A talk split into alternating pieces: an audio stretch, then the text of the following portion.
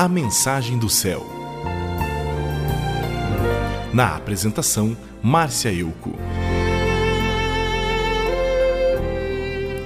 O apóstolo Paulo escreveu em uma de suas cartas que ele foi açoitado, apanhou de porrete, foi apedrejado, passou por naufrágios, foi vítima de ladrões, foi tribulado por alguns inimigos e também por irmãos na fé.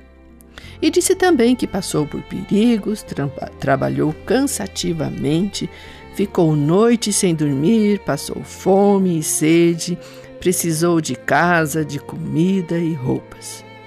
Enfim, após sua conversão, ele passou por muitas dificuldades.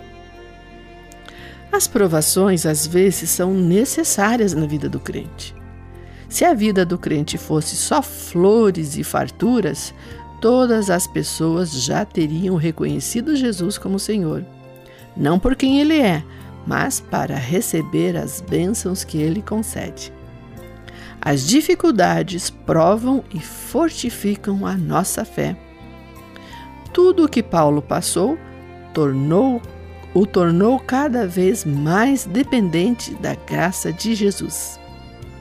As tribulações ajudaram Paulo a compreender que todo o poder que operava nele vinha do Senhor.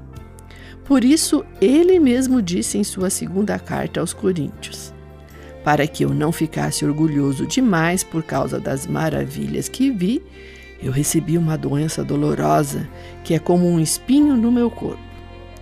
Ela veio como um mensageiro de Satanás para me dar bofetadas e impedir que eu ficasse orgulhoso.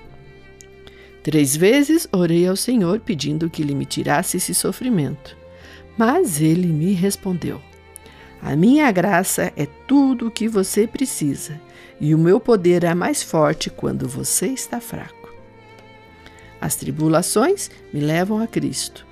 Por isso me alegro com minhas fraquezas, os insultos, os sofrimentos, as perseguições e as dificuldades que passo por causa de Cristo. Porque quando perco toda a minha força, então tenho a força de Cristo em mim. E Paulo também disse: às vezes ficamos tristes, outras vezes ficamos alegres. Parecemos pobres, mas enriquecemos muitas pessoas. Parece que não temos nada, mas na verdade possuímos tudo. Amigo ouvinte, precisamos reconhecer que não somos nada sem a misericórdia de Deus e que já recebemos muito mais do que merecíamos recebemos a salvação. Portanto, seja abençoado em nome de Jesus.